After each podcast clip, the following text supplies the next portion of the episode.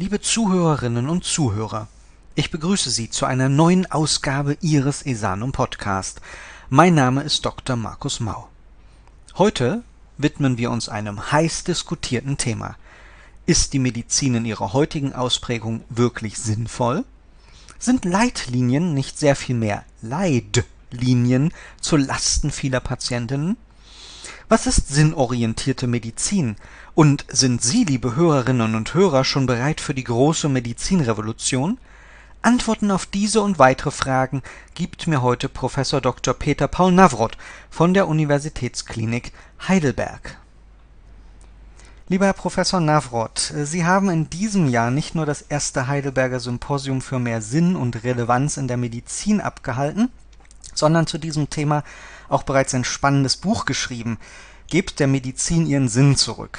Ist denn die heutige Medizin sinnlos oder worauf möchten Sie mit Hilfe des Titels eigentlich hinweisen?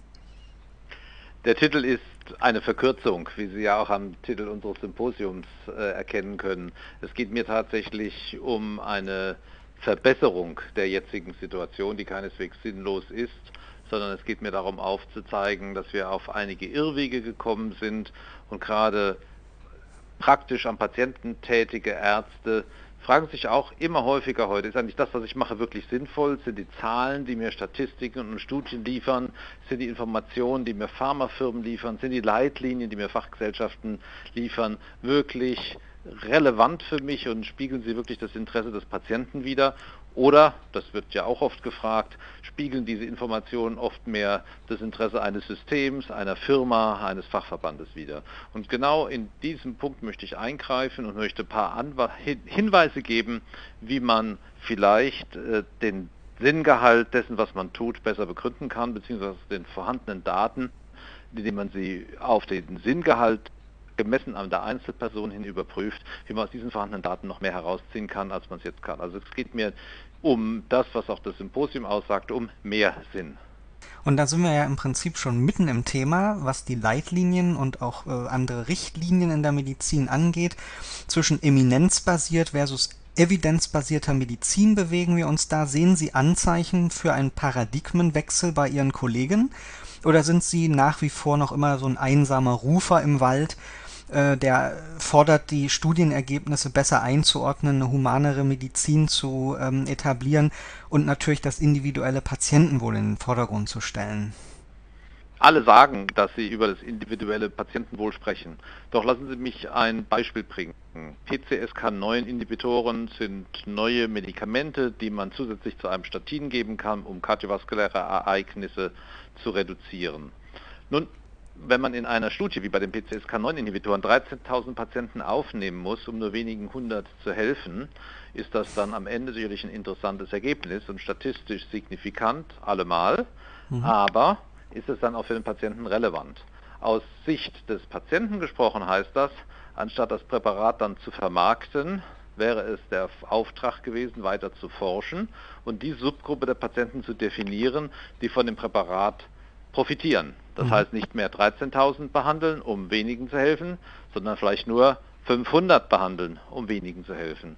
Und das Zweite, was man auch immer äh, viel mehr betonen muss, als man jetzt es betont, das gilt auch für Krebsmedikamente, das gilt für Diabetesmedikamente, für Hochdruckmedikamente, ist eben nicht nur, wie viel helfe ich, sondern um wie viel verzögere ich den Endpunkt. Also wenn ich 20 Jahre therapiere und verzögere den Endpunkt um sechs Monate, dann muss ich das ehrlich wissen und dem Patienten ehrlich sagen. Und genau diese mhm. Punkte, nämlich absolute Risikoreduktion Endpunktverschiebung und Definition der Subgruppen, die nicht antworten auf das Präparat und der Subgruppen, die besonders gut antworten auf das Präparat. Das sind Informationen, die in den Studien versteckt vorhanden sind, aber in der Zusammenfassung der Studien und schon gar nicht in der Werbung einem äh, näher gebracht werden. Und ja. leider fehlen diese Informationen auch in den Leitlinien. Das heißt, das Buch hat zum Ziel, einen generellen Aufruf zu starten, die Faktenlage zu verbessern, sodass wir mit den Evidenzen, die wir haben, mehr Sinn in unsere Medizin bringen können. Mhm. Und als eine Möglichkeit, die derzeitige Situation, sagen wir mal, grundlegend zu verbessern und die Medizin zu reformieren, ähm, schlagen Sie vor, alle Ergebnisse und Maßnahmen zukünftig immer mehr am Patientenwohl auszurichten. Können Sie da vielleicht kurz erklären, was das konkret dann für die medizinische Praxis bedeuten würde? Für die medizinische Praxis bedeutet das eine andere Information. Erstens des Arztes, damit er dann seinen Patienten informieren kann. Das bedeutet, dass dieser Begriff relative Risikoreduktion, die heute den Publikationen dominiert, dass dieser Begriff Signifikanz durch den P-Wert zwar weiterhin Begriffe sind, die erwähnt werden, aber dass stattdessen viel mehr Wert gelegt wird auf die absolute Risikoreduktion und viel mehr Wert gelegt wird auf die Endpunktveränderung. Das heißt also, wenn ich jetzt äh, Nebenwirkungen in Kauf nehme, kann aber zum Beispiel mein Herzinfarkt um äh, zehn Jahre ähm, nach hinten verlagern, mhm. dann ist das wirklich relevant für mich als Patienten. Und wenn ich aber Medikamente nehme, kann aber mein Herzinfarkt nur drei Monate verlagern, dann ist dieses Medikament für mich vielleicht lang nicht so relevant. Und das ist auch sehr, sehr wichtig für die Arzt-Patienten-Interaktion und ist sehr, sehr wichtig für die individuelle Entscheidung eines Patienten, ob er ein Präparat möchte, eine Therapie möchte oder nicht. Und mhm. dafür darf ich Ihnen ein Beispiel geben. Ich bin seit Februar glücklicher Großvater. Hätte man mir im Dezember gesagt, es gibt ein Präparat, mit dem haben Sie eine gewisse Chance, Ihr Enkel kennenzulernen noch und nicht an ihrem Krebs vorzeitig zu versterben, hätte ich trotz Nebenwirkungen dieses Präparat jederzeit genommen, um diese Chance zu nutzen. Für mich wären diese zwei Monate Lebensverlängerung von großer Bedeutung gewesen. Wenn Sie mich das heute fragen, ob mich zwei Monate Lebensverlängerung interessieren würden und welche Nebenwirkungen ich bereit wäre, für zwei Monate in Kauf zu nehmen, bekämen Sie eine vollkommen andere Antwort. Mhm. Das heißt, auch die individuelle Lebenssituation bestimmt, ob eine Therapie sinnvoll ist oder nicht. Und das ist eine, ein Gedankengang, viel zu wenig bei uns im Augenblick in die Therapieentscheidung hineinbezogen wird. In, in Ihrem Buch sprechen Sie ja von der sinnorientierten Medizin, die eben anders als die evidenzbasierte patientenrelevante Endpunkte in die Studien mit einschließt. Und wird es aber, wenn man jetzt zu viel Individualität fordert, nicht schwieriger oder vielleicht sogar unmöglich, noch allgemeine Handlungsempfehlungen im Sinne von Leitlinien zu formulieren? Nun, zum einen bin ich der Auffassung, dass unsere Leitlinien heute viel zu viel festlegen mit viel zu wenig Wissen. Und es dem niedergelassenen Arzt, aber auch dem klinisch tätigen Arzt viel mehr nutzt, wenn er Wissenslücken kennenlernt, weil das hilft ihm, individuell mit dem Patienten zu besprechen, wo anhand der Wissenslücken der mhm. Patient sich selber einordnen möchte. Und es hat noch eine andere Konsequenz. Wenn alles aus Leitlinien ablesbar wäre, brauche ich ja nur ein gutes Computerprogramm und brauche keinen Arzt mehr. Mir geht es mhm. also dabei auch durchaus um die Bedeutung des Arztes, der Ärztin, als einer Person, die im direkten Kontakt mit dem Patienten eben zwar basierend auf dem Wissen, das verfügbar ist, aber genauso basierend auf dem Unwissen, das mindestens so groß ist wie das Wissen, mit dem Patienten individuelle Entscheidungen trifft. Das heißt, die Medizin auf das Niveau eines Kochbuches zu reduzieren, wo man lernt, 100 Gramm Mehl und 3 Gramm Salz plus 50 Gramm Butter zusammenzumischen, mhm. genau das ist nicht die Medizin, die ich mir als Patient wünsche und ist auch nicht die Medizin, die ich als Arzt ausüben möchte. Das heißt, das, was ich damit vorschlage, ist ein Attraktivmachen unseres ärztlichen Berufes und eine Erhöhung der Bedeutung der persönlichen Interaktion des Arztes mit dem Patienten. Mhm. Und das ist ja dann letztlich auch sehr abhängig von Erfahrungswerten, die jeder Arzt ja dann selber mitbringt aus, seinen, aus seiner mhm. Tätigkeit. So sind wir dann wieder in dem Bereich Erfahrungsmedizin versus randomisierte klinische Studien und gehört das nicht eher dann in die Rubrik zurück in die Zukunft, also alt hergebrachtes im Prinzip neu erfinden? Also Erfahrung spielt immer eine Rolle und niemand kann leugnen, dass Erfahrungen, auch persönliche Erfahrungen, bei aller Evidenz, bei allem Lesen der Studien eine große Rolle spielt bei der Arzt-Patienten-Interaktion. Das ist genauso wichtig wie das Wissen des Arztes, das ist aber auch genauso wichtig wie die Chemie der Interaktion zwischen Arzt und Patient. Und das ist natürlich das, was eben nicht kontrollierbar ist, weil es auch nicht ähm, messbar ist, wie mhm. diese Interaktion funktioniert, wie die verbale und nonverbale Kommunikation interagiert.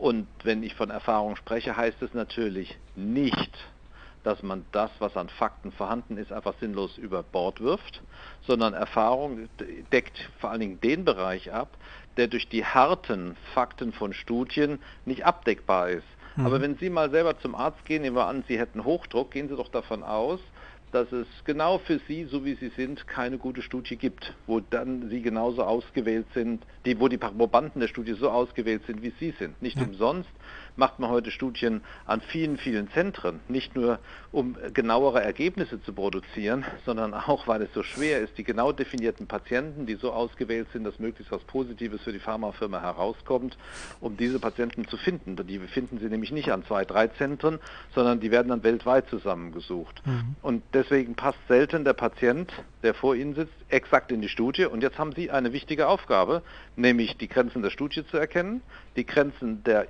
Überlappung der, des Studienkollektivs mit ihrem Patienten zu kennen und dann individuell zu entscheiden. Sie kommen darauf nicht herum und aus Ihrer Frage erkenne ich wieder, es fällt Ihnen doch manchmal schwer zu glauben, dass man einen Arzt braucht und keinen wissensbasierten Computer. Das ist immer wieder mein Thema.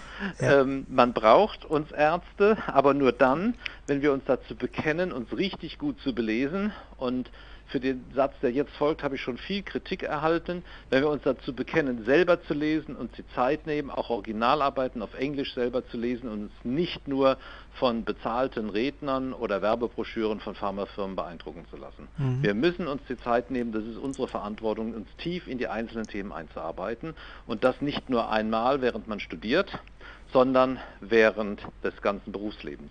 Das ist hart, aber ein Zeitaufwand von etwa ein bis zwei Stunden, das ist etwas, was ich für zumutbar halte. Englisch können heute auch alle und das, was dem entgegenspricht, ist, dass viel zu wenig das Lesen von Studien routinemäßig im Studium geübt wird. Dieses Argumentieren für therapeutische Handlungen mit Studienergebnissen ist etwas, was äh, in unserer jüngeren Generation aufgrund vieler ausbildungsrelevanter Gründe im Augenblick abhanden gekommen ist und das müssen wir in die Ausbildung wieder zurückholen. Mhm.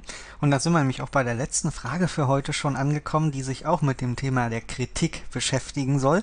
Und zwar kann ich mir ganz konkret vorstellen, dass Ihre Sichtweisen so einleuchtend und wünschenswert, die ja auch sein mögen, dennoch viel Kritik hervorrufen, richtig? Weil wäre es nicht dann auch fast sinnvoller, diese Sichtweise auch an die Patienten zu kommunizieren, nicht nur an die Ärztinnen und Ärzte, damit ein Umdenken bei den Ärztinnen und Ärzten auch in der Industrie ähm, dann vom Kunden sozusagen direkt eingefordert werden kann? Also zum einen ist es meine ganz große Hoffnung, dass ähm, es Kollegen gibt, die Spaß haben, dieses Buch zu lesen und sagen, Mensch, stopp, da sind so ein paar Aspekte drin, die kann ich in meinem Beruf umsetzen und dann im Rahmen ihrer Berufsarbeit auch tatsächlich sich selber ähm, damit unterstützt fühlen, die Dinge zu machen, an die sie eigentlich immer geglaubt haben und sich nicht mehr von anonymen und schwer greifbaren Leitlinienschreibern ähm, sagen zu lassen, was man wie tut. Was, mhm. Das heißt aber nicht, dass man Evidenzen über Bord wirft, sondern dass man sie selber kennt und kritisch liest. Mhm. Zum Zweiten bemühe ich mich mit auch Interviews, wie ich sie jetzt Ihnen gebe, durchaus auch nicht ärztliches Publikum zu erreichen. Aber mein Hauptwunsch ist es, dass eben diese Idee der sinnorientierten Medizin über die Kollegen propagiert wird und dann irgendwie schrittweise auch in der Politik ähm, Widerhall findet. Und mhm. das ähm, ist mir lieber, über einen Verlag zu arbeiten wie den Springer Verlag, der ähm, ein gutes Lektorat hat, der vielleicht ein bisschen trocken ist, als über so ein flashy Medium zu arbeiten, wo man vielleicht viele erreicht, aber die, die argumentative Qualität nachlässt. Also ich setze mhm. hier eher auf argumentative Qualität als auf den großen Masseneffekt. Mhm.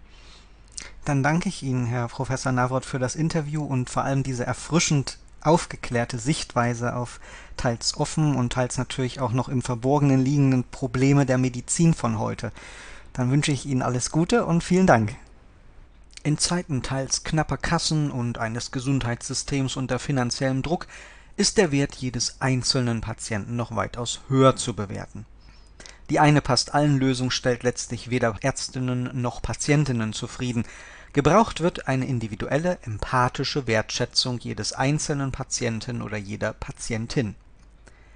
So seltsam dies auch im ersten Moment klingt, Patientinnen mit individueller Therapie oder zumindest einer Behandlung, welche ihre jeweiligen individuellen Bedürfnisse besser berücksichtigt, erfahren nicht selten eine verbesserte Wirksamkeit ihrer Behandlung und gleichzeitig, so der positive Nebeneffekt, werden die gegenwärtig verfügbaren Ressourcen im Gesundheitswesen weitaus rationaler genutzt.